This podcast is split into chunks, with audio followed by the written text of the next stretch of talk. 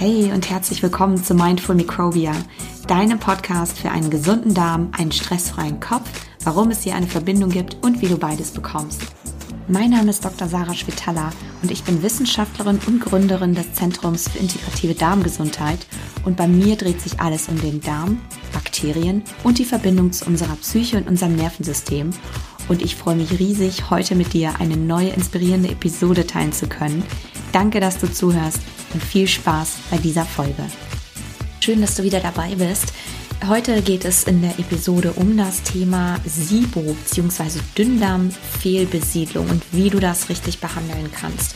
Wie du symptomfrei werden kannst, denn du kannst es behandeln und ähm, ich führe dir hier die Therapiemöglichkeiten auf welche Tests es gibt und vor allem natürlich auch die optimale Ernährung. Und bevor wir jetzt in die Episode starten, möchte ich dich gerne noch einladen zu meinem aktuellen Angebot, weil nämlich die Warteliste eröffnet ist für die Mind Body Academy ähm, die bald starten wird ab dem 4.3.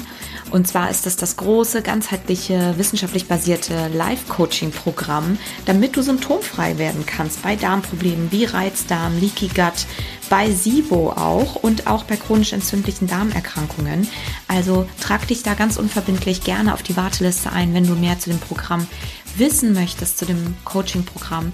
Und ansonsten kann ich dich natürlich noch einladen zu meinem kostenlosen zu meiner kostenlosen Darmsprechstunde und der Afterwork-Meditation zur Darmentspannung, die ich donnerstags immer um 18 Uhr in der Facebook-Community DarmWG gebe. Die Links sind natürlich wie immer in den Show Notes und damit starten wir jetzt in die Episode. Das heutige Thema Dünndarmfehlbesiedlung oder auch SIBO genannt im Umgangssprachlichen oder in der Kurzversion ist ähm, ein Thema, was ich ähm, von oder wo es viele Fragen zu gibt und ähm, wo ich auch schon viel in der Darm-WG in meiner Facebook-Community ähm, wir zumindest ansatzweise ein bisschen besprochen haben. Und ich möchte das ganz gerne heute einfach nochmal hier in dem Podcast etwas ausführlicher mit dir besprechen und ähm, genau darauf eingehen. Erstmal, was ist denn eigentlich SIBO genau und was hat das eigentlich mit einem Reizdarm zu tun? Welche Symptome hat SIBO? Was sind vielleicht auch Risikofaktoren und was sind Ursachen? Dann natürlich interessant ist, wie kann man denn überhaupt darauf testen? Wie finde ich denn raus, ob ich das habe? Und dann, wie wird es behandelt? Was sind so die Standardtherapien momentan? Was sagen vielleicht auch Guidelines? Was sagen Studien dazu? Gibt es überhaupt Untersuchungen dazu? Und die Leute, die das haben oder die sich damit schon mal beschäftigt haben, wissen, dass Antibiotikatherapie meistens das Mittel der Wahl ist aktuell. Und oft ist aber dann eben auch die Frage, auch in der Darm-WG Facebook Community zum Beispiel, Geht es eigentlich auch ohne Antibiotika? Kann man sich auch ohne Antibiotikum behandeln oder sich davon heilen? Und als letztes gebe ich natürlich auch sieben Tipps raus, damit du SIBO wirklich behandeln kannst und nachhaltig angehen kannst und nicht nur die Symptome, sondern natürlich auch die Ursachen angehen kannst. Wie immer ähm, ist das hier ja ganzheitlich und wissenschaftlich basiert. Deswegen lege ich da Wert drauf, dass wir natürlich auch alle Seiten anschauen. Und Ernährung ist natürlich dabei ein ganz, ganz großes Thema, um beschwerdefrei zu werden. Und genau, damit legen wir jetzt eigentlich mit dem ersten Punkt erstmal los. Was ist denn eigentlich SIBO oder eine Dünndarmfehlbesiedlung und was hat das Ganze mit Reizdarm zu tun?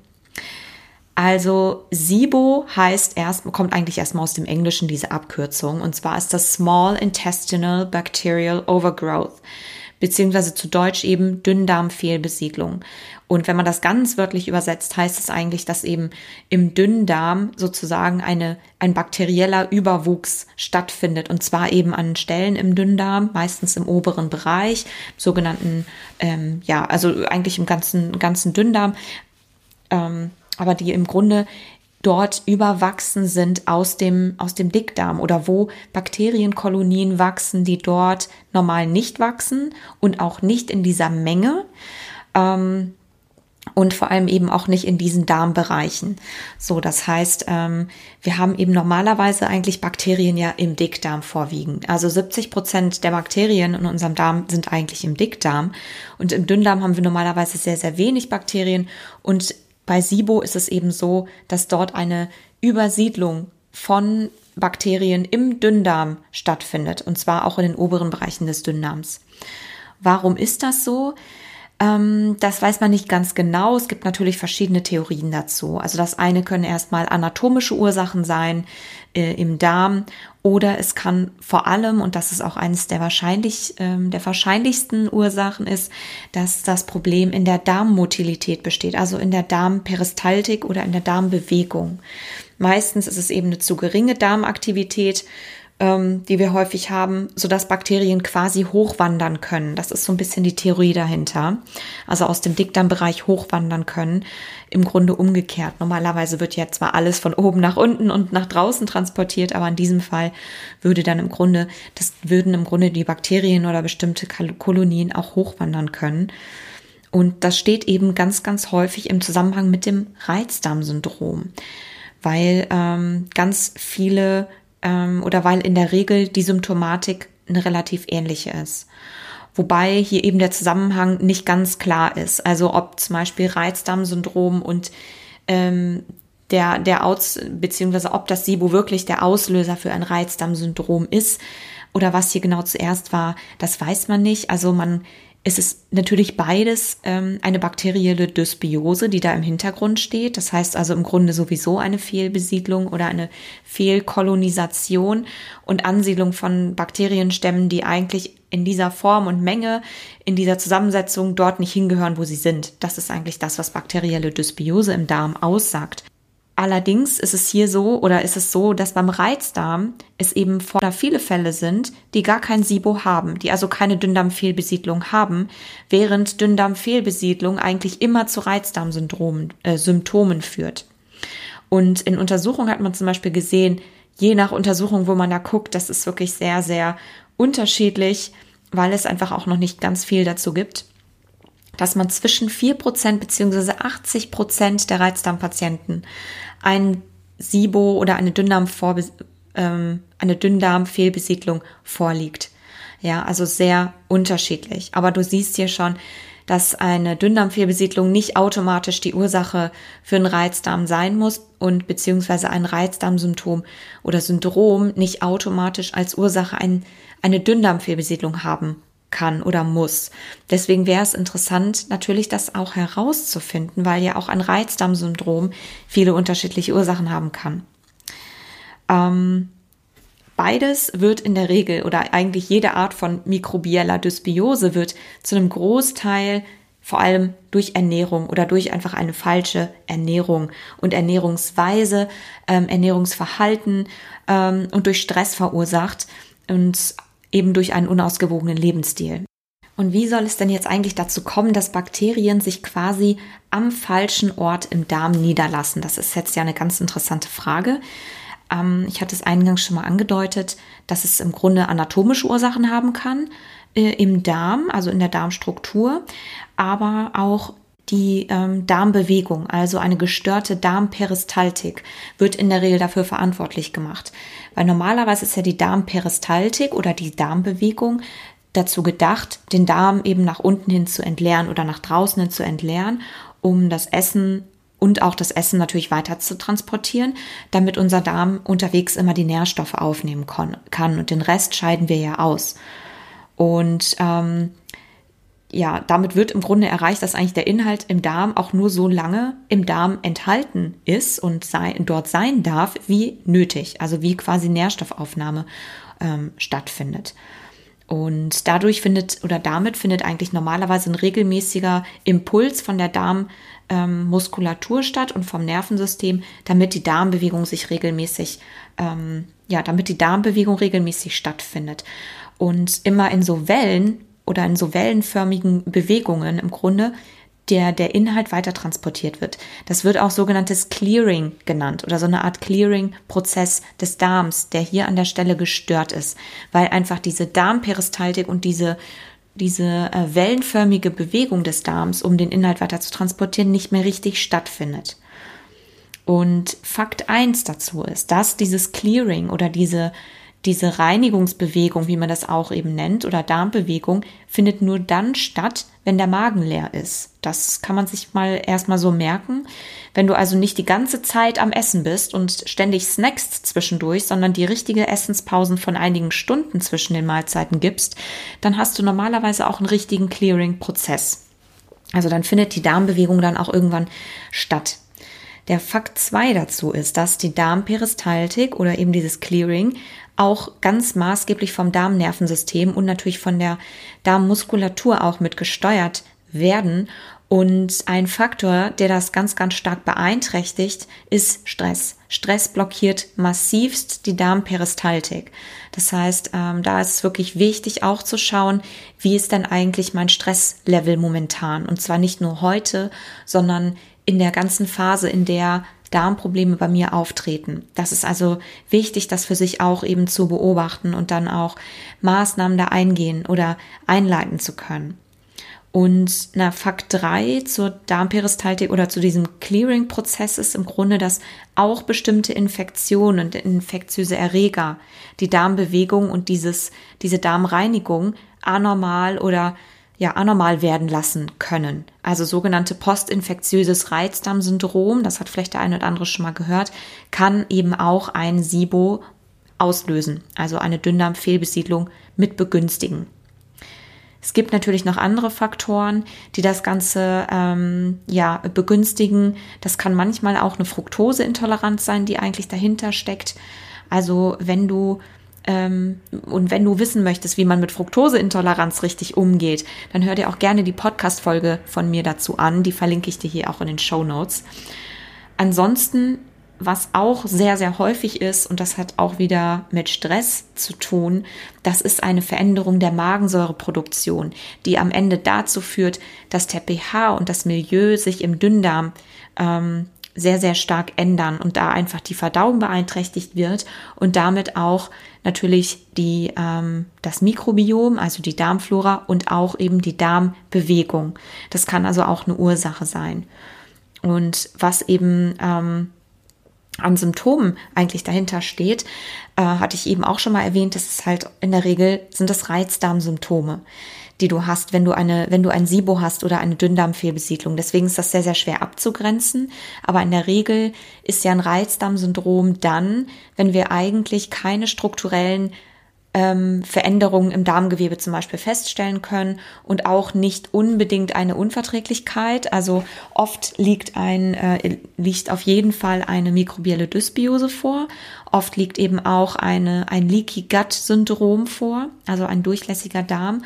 Und ähm, ja, in der Regel besteht das Ganze über mehrere Monate, Monate hinweg. Das muss nicht jeden Tag auftreten oder bei jedem Essen, aber bei den meisten Leuten ist das so.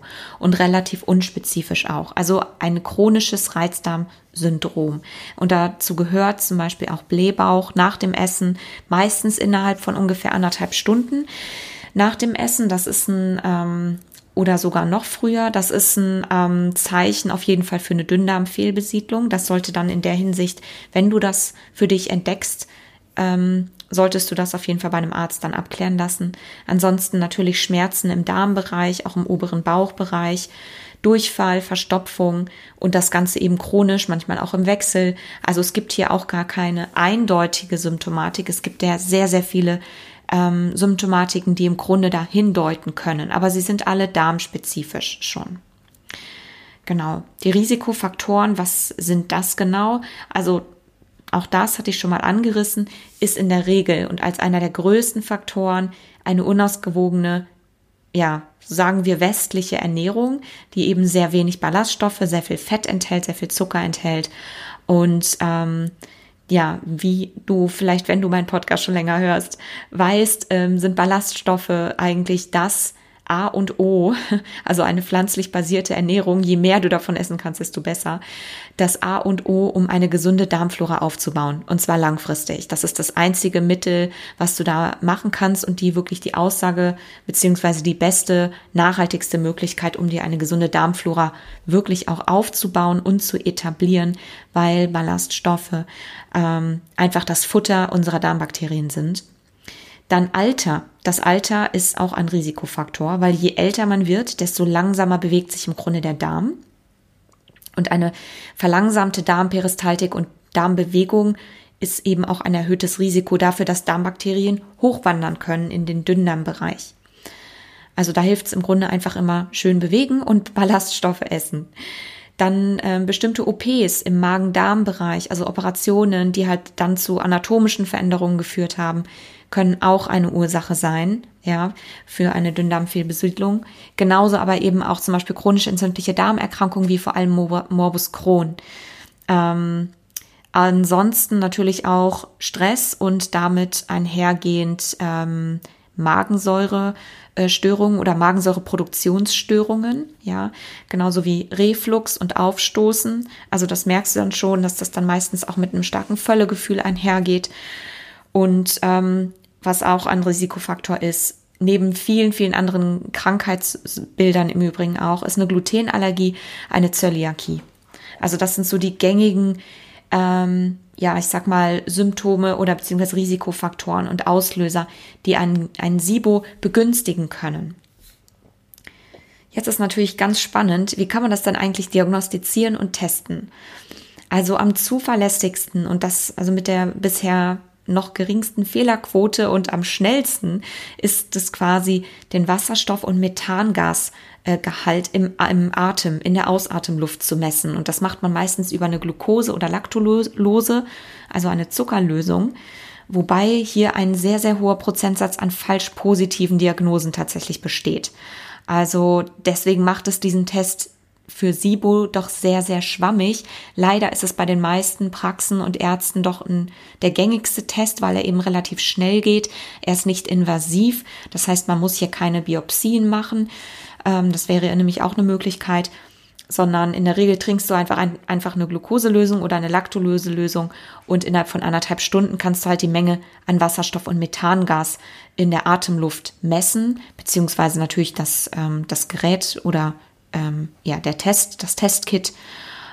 Normalerweise sollte halt innerhalb von anderthalb Stunden nach, der, nach dem Trinken von dieser Zuckerlösung eigentlich nichts auftreten an Wasserstoff oder an Methangas in der Außenatemluft. Bei einem gesunden Darm, der eine normale Darmbewegung hat, bei SIBO ist das eben anders. Dadurch, dass die Bakterien schon so weit oben im Darm sind, fängt der Fermentationsprozess des Zuckers schon viel, viel früher an. Und deswegen guckt man hier in dem Zeitfenster von ungefähr anderthalb Stunden, ob da ähm, schon Fermentationsprodukte, also Gase wie Wasserstoff oder Methan, eben ähm, ja in der Ausatemluft nachgewiesen werden können. Und wenn das eben der Fall ist, dann deutet das sehr, sehr stark auf ein SIBO hin. Aber auch hier, wie gesagt, eine sehr hohe Falschpositivrate ähm, ist hier in der Regel ähm, ja verzeichnet gewesen in Studien und anderen Untersuchungen ähm, von teilweise 30 Prozent. Also von daher, selbst wenn du darauf getestet wirst mit diesem Test, ist es, ist es ähm, empfohlen, das entweder nochmal zu testen, ja, entweder dann mit einem anderen Test, einer anderen Zuckerlösung oder dann über eine Dünndarm-Aspirationsbiopsie zu gehen. Das ist natürlich sehr invasiv, aber es ist auf jeden Fall die beste und immer noch zuverlässigste Möglichkeit, um das nachzusehen. Wenn man bei dir jetzt einen SIBO oder eine Dünndarmfehlbesiedlung detektiert hat, über einen Atemtest zum Beispiel oder idealerweise auch noch über eine Dünndarm-Aspirationsbiopsie, dann ähm, ist zumindest diese Dünndarmfehlbesiedlung, also das SIBO, eine sehr valide Ursache für deine Reizdarmsymptomatik. Das ist schon mal gut. Dann hast du auf jeden Fall eine Diagnose. Und es steckt meistens keine Nahrungsmittelunverträglichkeit dahinter. Ja, es sei denn, ne, also vorausgesetzt, du hast das vorher ausgeschlossen und da lag nichts vor. Ähm, aber dennoch sind natürlich Nahrungsmittelunverträglichkeiten trotz SIBO auch hier nicht ausgeschlossen. Also ist es wichtig, auf jeden Fall ein Ernährungstagebuch Buch zu führen und ähm, sich auch zusätzlich beim Arzt auch noch auf Unverträglichkeiten testen zu lassen, um das einfach auch alles auszuschließen. Jetzt ist natürlich auch wiederum die Frage, wenn es nur so schwammige Diagnosemethoden gibt, warum denkt man dann überhaupt an SIBO? Wie kam man denn dazu? Also der erste Anhaltspunkt dieser SIBO-Theorie oder dieser Dünndarm-Fehlbesiedlungstheorie ist, dass sich gezeigt hat, dass bestimmte Patienten, die einen Reizdarm haben und die mehr Wasserstoff im, im, in der Atemluft hatten als normale Patienten, dass die ähm, ähm, relativ positiv zum Beispiel auf Antibiotika getestet wurden. Also deswegen ging man davon eben aus, dass das aufgrund eines übermäßigen Bakterienwachstums im Dünndarm ähm, stattgefunden hat, diese Reizdarmsymptomatik. Und alleine das überhaupt in so einer kurzen Zeit schon Fermentationsprodukte von Bakterien, also Wasserstoff und Methangas, innerhalb so kurzer Zeit von anderthalb Stunden nachgewiesen werden in der Ausatemluft ähm, des Patienten, deutet eben auf ein vermehrtes Bakterienwachstum hin. Aber es ist natürlich indirekt, also nur ein indirekter Nachweis, beziehungsweise eigentlich eine relativ indirekte Diagnose oder Diagnostikmethode, wenn man das mal so sehen möchte.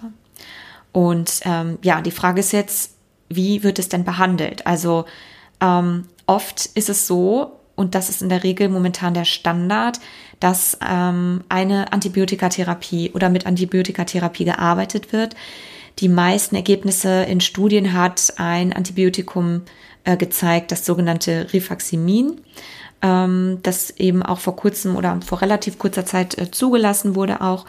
Und im Grunde ist es aber auch nur eine Methode, um zu testen, ob eine Symptomverbesserung eintritt. Da man eben nicht genau diagnostizieren kann, ob es das SIBO, ob das SIBO wirklich vorliegt, macht man das dann, gibt man eben im Grunde bei einem bei einem Verdacht das Rifaximin, um zu sehen, ob die Symptomverbesserung vorliegt. Zu einem bestimmten Prozentsatz kann das sein, dass das hilft, aber es ist nicht gesichert. Ja, auch in den Studien gab es eine sehr, sehr hohe Prozentquote natürlich an Patienten, also der überwiegende Teil, die nicht darauf ansprechen. Insgesamt ist es aber so, dass es eigentlich ähm, bei den Ärzten eben als Ersttherapielösung gilt, ähm, aber zum Beispiel nur bei Patienten, die auch einen Reizdarm mit äh, Durchfall haben oder mit häufig mit Durchfall assoziiert haben, weil bei Reizdarm mit Verstopfung zum Beispiel oder mit einem überwiegenden Anteil an Verstopfung ist es zum Beispiel nicht empfohlen, dieses Medikament einzunehmen. Das heißt also, die Therapie mit diesem Antibiotikum ist eigentlich bisher nur ein Versuch und auch eine Symptombehandlung, muss man auch ganz ehrlich sagen, um die Symptome zu verbessern. Man versucht es also, aber de facto, und de facto ist es so, dass es eben die einzigste Therapiemöglichkeit ist, äh, die noch die meisten Ergebnisse überhaupt geliefert hat und die größten Erfolge sozusagen, um ein Reizdarmsyndrom mit einem starken Blähbauch ähm, und vor allem mit, äh, mit Durchfall auch anzugehen. Allerdings ist es natürlich so, dass es eigentlich keine, kein Goldstandard gibt, um eine Dünndarmfehlbesiedlung wirklich zu behandeln. Das heißt, man kann hier auch durchaus andere Methoden ausprobieren und in der Regel ist es so, dass eigentlich ein kombinierter Ansatz hier am, am meisten und am besten empfohlen ist kann man das jetzt dann auch oder das SIBO jetzt auch ohne Antibiotika behandeln? Also im Grunde ist es so, dass auch Antibiotika oder dieses Rifaximin und es gibt noch ein paar weitere, die eben für, für das SIBO äh, oder bei SIBO eingesetzt werden. Aber im Grunde ist das natürlich auch nur eine Option, ähm, die bisher relativ valide Ergebnisse geliefert hat oder noch die meisten aus den Studien zumindest. Aber auch das ist natürlich kein gesicherte, keine gesicherte ähm, Therapie. Also das heißt im Prinzip ja, kannst du es auch über einen anderen Weg probieren. Nur wenn du zum Arzt gehst, ist das meistens eben die erste Behandlungsoption, die dir halt angeboten wird. Und ähm, es ist allerdings so, dass man natürlich dabei immer im Hinterkopf behalten muss, dass Antibiotikatherapie insgesamt natürlich auch keine Garantie ist, dass die Bakterien im Dünndarm sich dann nicht wieder stark vermehren. Das kann also durchaus sein, je nach Ursache. Also weil mit der Antibiotikatherapie gehen wir ja nicht die Ursache dieser Fehlbesiedlung an, sondern wir beseitigen zwar dann die Bakterien dort, aber eben nicht die Ursache, also die Risikofaktoren. Das heißt, wir haben hier nur eine reine Symptombehandlung und wir müssen natürlich auch im Hinterkopf behalten, dass Reizdarmsyndrom und Reizdarmsymptome, die durch SIBO verursacht werden, in der Regel ja eine chronische Sache sind oder über sehr langen Zeitraum schon teilweise bestehen und ähm, eventuell noch bestehen werden und dass eine Antibiotikatherapie nie eine Dauertherapie sein kann. Das heißt, eine, ein Reizdarmsyndrom ist ja relativ langwierig. Man kann das behandeln, man kann da symptomfrei werden, das ist möglich. Aber wir brauchen hier noch ganz viele andere Möglichkeiten, die wir dann einleiten. Und dazu gehört zum Beispiel eine nachhaltige Ernährungsumstellung und vor allem einfach eine Lebensstilveränderung um wirklich langfristig Erfolge zu haben. Und wenn du eben kurzfristig sehr, sehr starke Symptome hast, dann kannst du auf jeden Fall mit einer Antibiotikatherapie arbeiten und das versuchen. Ähm, aber zusätzlich empfehle ich dir definitiv hier auch mit Ernährung und anderen Sachen zu arbeiten. Und dazu kommen wir auf jeden Fall jetzt. Und zwar möchte ich dir hier jetzt sieben Tipps mitgeben, damit du ähm, SIBO richtig angehen und behandeln kannst, wenn du einen Verdacht darauf hast. Und zwar möchte ich diese sieben Tipps mal in zwei Teile gliedern. Und zwar der erste Teil ist, so findest du es heraus. Ja, wir haben ja eben gehört, dass die Diagnose und die Diagnostik hier ein bisschen schwammig und, und, und schwierig ist. Das heißt, es ist wichtig für den Arzt, wenn du dahin gehst, dass du ein bisschen Vorgela Vorarbeit geleistet hast. Das heißt, ich empfehle dir, wenn du irgendwelche Probleme dieser Art hast, die ich eben genannt habe, also die typischen Reizdarmsymptome, vor allem Schmerzen auch im Oberbauch und häufig ein Blähbauch, dann ähm, empfehle ich dir erstmal wirklich ein Ernährungstagebuch zu führen und Befindlichkeitstagebuch und zwar für mindestens zwei Wochen lang. Idealerweise vielleicht drei, aber zwei ist auch gut.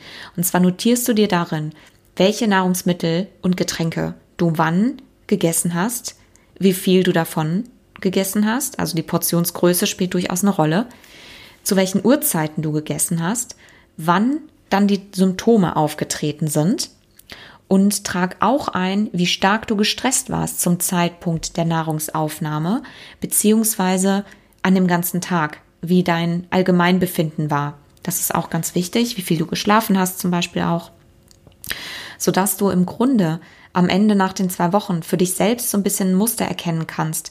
Welche Korrelation gibt es zwischen Ernährung, meinem Stresspegel, meinem Lebensstil, ja, und den Beschwerden? Also, dass du da wirklich für dich so ein paar ähm, Korrelationen ziehst und dir das auch rausschreibst und das rausmarkierst, damit der Arzt auch direkt sehen kann, aha, das, ähm, das liegt vielleicht an Ernährung oder das liegt daran, weil du eben zu viel Stress hast vielleicht, ja. Und ähm, Vielleicht ist es aber auch ein bestimmtes Nahrungsmittel. Das sind alles Dinge, die du eben über diese Beobachtung tracken kannst. Also ich empfehle dir wirklich, dieses Tagebuch zu führen. Im zweiten Punkt ist es so, dass du testen solltest auf Unverträglichkeiten und auch ein großes Blutbild machen solltest, damit du all deine Nährstoffe und den Nährstoffbedarf ähm, abdecken kannst oder abchecken kannst, ob du quasi optimal mit Nährstoffen versorgt bist ja, oder ob du vielleicht sogar eine Mangelernährung hast. Ähm, das ist ganz, ganz wichtig, weil das kann nämlich auch eine, ein Begleitsymptom sein ähm, oder eine Ursache sein für deine Symptomatik. Das heißt also, wenn du bestimmt kein bestimmtes Nahrungsmittel identifizieren konntest über dein Tagebuch, dann solltest du auf Unverträglichkeiten testen lassen, mit einem Test eben beim Arzt und auch dein großes Blutbild checken lassen. Und als dritten Punkt, wenn es dann eben kein bestimmtes Nahrungsmittel ist, wogegen du eine Allergie zum Beispiel hast oder eine Unverträglichkeit ähm, und sich auch in der Blutuntersuchung nicht so viel ergeben hat, dann solltest du auf jeden Fall auch gleichzeitig dann eben diesen Atemtest, Wasserstoff-Methangas-Atemtest ähm, einleiten und äh, machen lassen, um dann eben auch einen Verdacht auf ein SIBO auszuschließen. Wenn das positiv ist, dieser Atemtest, dann ist eben, musst du dann weiter dein weiteres Vorgehen mit dem Arzt besprechen, aber in der Regel wird dann wahrscheinlich eine Dünndarmaspirations Aspiration äh, sein, wo eben dann nochmal genau der Bakteriengehalt im Darm quasi gemessen wird an bestimmten Stellen ähm, anhand von einer Biopsie und dann das Ganze validiert wird. Und der zweite Teil meiner Tipps, meiner vier Tipps jetzt noch für dich, ist natürlich die Therapie. Also wie behandle ich das denn jetzt dann richtig? Also das erste, die erste Möglichkeit, je nach Schweregrad deiner Symptomatik, würde ich sagen, ist, dass du ausprobieren kannst, äh, ein Antibiotikum zu nehmen. Das ist eine Möglichkeit ähm, und es ist momentan von ärztlicher Seite auch die Standardmöglichkeit, ähm, ein Antibiotikum zu nehmen für eine Weile, um einfach zu sehen, wird die Symptomatik besser. Wenn es besser wird, dann ist eine Dünndarmfehlbesiedlung bei dir wahrscheinlich.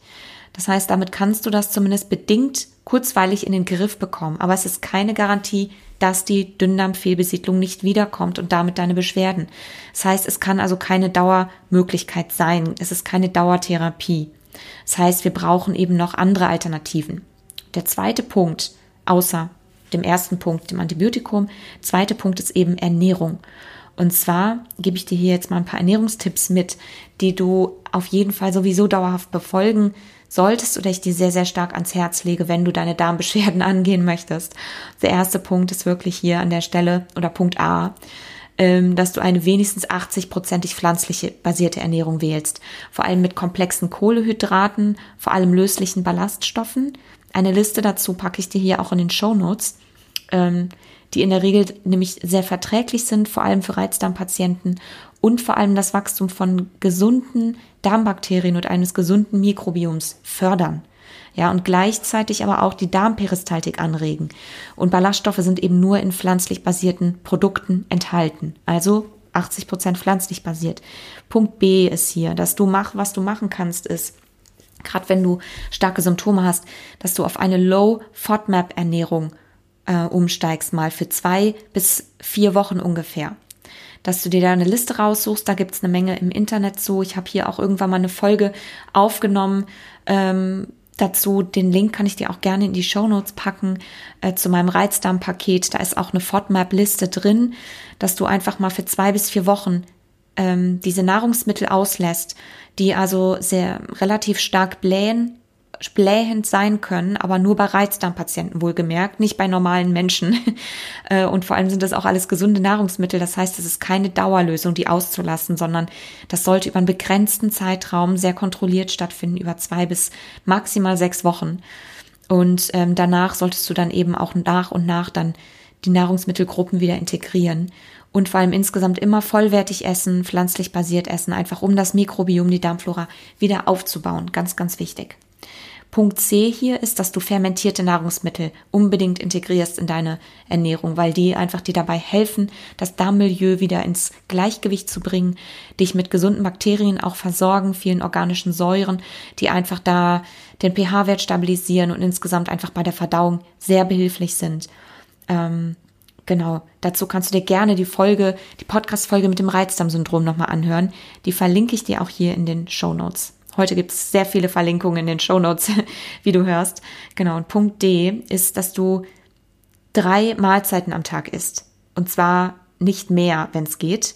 Und dazwischen nichts. Dass du dir wirklich dazwischen, zwischen den Mahlzeiten mal ein paar Stunden Pause gönnst, wo du nichts isst, einfach um dem Magen-Darm-System die Möglichkeit zu geben, dass der Magen sich richtig entleert und dass eben diese Darmperistaltik, diese Cleaning, Cleansing-Bewegung wieder stattfinden kann.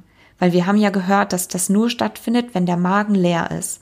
Ja, dass dann im Grunde die Darmtätigkeit einsetzt, um im Grunde den Darminhalt weiter zu bewegen. Und das geht eben nicht, wenn der Darm oder wenn der Magen ständig voll ist oder da immer irgendwas drin ist. Das heißt also, gönn dir wirklich Esspausen. Genau. Der Punkt drei hier in der Therapie oder unter, unter Therapie ist Probiotika. Probiotika sind auf jeden Fall ein Versuch wert. Wenn du meinen Podcast schon länger hörst, dann weißt du zwar, was ich zu Probiotika-Präparaten äh, denke, aber dennoch ähm, gibt es Möglichkeiten, ähm, das, die du zumindest ausprobieren könntest, weil es nämlich in Meta-Analysen, also in verschiedenen Studien, die man alle gepoolt hat, die Ergebnisse dann analysiert hat, es sich gezeigt hat, dass Probiotika ein relativ, ähm, relativ effektiv sein können, zumindest in der Symptombehandlung von Dünndarmfehlbesiedlung. Das heißt also, wenn du lebende Bakterien zu dir nimmst, ähm, das können natürlich aber eben auch fermentierte Nahrungsmittel sein und das würde ich dir eher empfehlen. Aber eben auch bestimmte Probiotika-Stämme kannst du austesten einfach, ob dir das hilft. Das ist auf jeden Fall ein Versuch wert. Es hat in der Regel keine Nebenwirkungen, also kannst du da wirklich versuchen, ein bisschen zu experimentieren, ob dir das helfen kann. Und als letzten Punkt für deine Hilfestellung hier an der Stelle ähm, bei Dünndarmfehlbesiedlung sind natürlich diverse Kräutertherapien. Davon gibt es ja zuhauf im Internet zu lesen.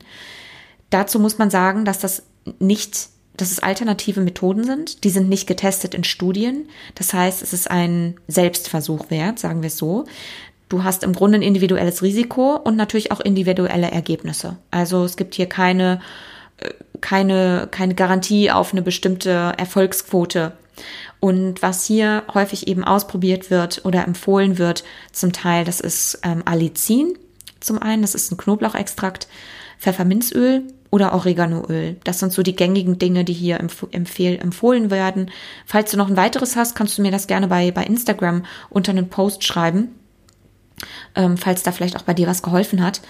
Ähm, wie gesagt, das sind natürlich auch alles ähm, ganz tolle Kräuter und Küchenzugaben für leckere Rezepte im Prinzip geeignet. Also empfehle ich dir einfach Knoblauch, Minz und Oreganoöl oder Oregano eigentlich generell als Kräuter, äh, als Kraut, ähm, regelmäßig eh in deine Ernährung zu integrieren. Ja, sorgt also oder verbessert langfristig einfach deine Darmgesundheit und natürlich auch deine allgemeine, ähm, deine allgemeine Gesundheit.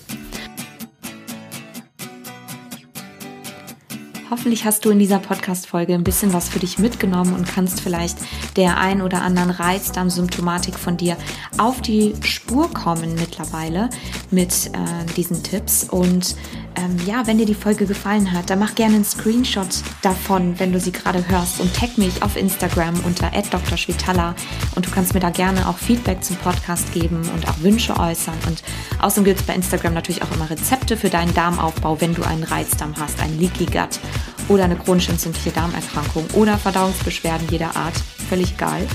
Ansonsten am 4.3. startet wieder die Mind Body Academy, das ganzheitliche Live-Coaching-Programm, was über sieben Wochen geht, damit du symptomfrei werden kannst bei Reizdarm, Leaky Gut oder chronisch entzündlichen Darmerkrankungen. Und die Warteliste ist jetzt eröffnet. Du kannst dich also jetzt unverbindlich eintragen auf die Warteliste für die Mind Body Academy, die am 4.3. startet. Dann gibt es oder erfährst du als aller allererste und allererstes ähm, ja, wann es losgeht und was es alles gibt in der Mind Body Academy. Ansonsten kannst du natürlich auch immer gerne jeden Donnerstag um 18 Uhr in die kostenlose Darmsprechstunde kommen und zur Afterwork-Meditation, die im Anschluss stattfindet, zur Darmentspannung, ähm, die ich regelmäßig in der Facebook-Community DarmWG gebe. Sei also einfach dabei, komm dazu, komm in die Gruppe, die DarmWG bei Facebook. Donnerstags um 18 Uhr gehe ich da live und tausche mich mit dir aus. Und ja, du kannst natürlich auch immer Fragen stellen und ja, ich freue mich auch immer über dein Feedback und über deine ganzen ähm, tollen Bewertungen auf iTunes und natürlich eure E-Mails und die Fragen und das wundervolle Feedback. Feedback. Ich freue mich wirklich sehr darüber. Und jetzt wünsche ich dir noch einen ganz wundervollen Tag. Lass es dir gut gehen. Alles Liebe und bis bald. Deine Sarah.